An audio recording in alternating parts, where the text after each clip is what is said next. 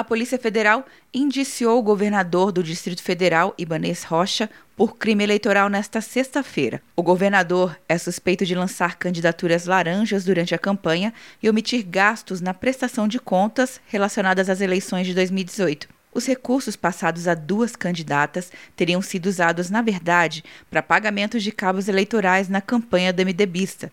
O advogado de defesa de Banês, Kleber Lopes, disse que o governador não pode ser responsabilizado por contas de outras candidatas. Não podemos, em hipótese nenhuma, responsabilizar o governador, que à época não tinha a gestão da campanha, não era coordenador financeiro da campanha, não foi o responsável pela destinação de recursos para as candidatas referidas, de maneira que é uma criação mental supor que o governador seja responsável pela forma como esses recursos foram gastos. O governador do Distrito Federal disse em nota que aguarda a conclusão do inquérito e intimação do Ministério Público Eleitoral para prestar os esclarecimentos que o órgão julgar necessário. De acordo com o documento, Ibanez nega que houve omissão na prestação de contas eleitorais e justifica que as contas foram, inclusive, aprovadas pelo Tribunal Regional Eleitoral do Distrito Federal. O governador afirmou que, na ocasião, não era dirigente partidário e não interferia na distribuição dos recursos do fundo eleitoral do MDB, partido ao qual é filiado,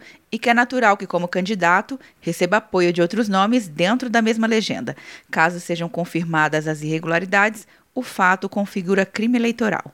Quer um ano sem mensalidade para passar direto em pedágios e estacionamentos? Peça a Veloy agora e dê tchau para as filas. Você ativa a tag, adiciona veículos, controla tudo pelo aplicativo e não paga mensalidade por um ano. É por tempo limitado. Não perca. Veloy. Piscou, passou. De Brasília, Luciana Castro.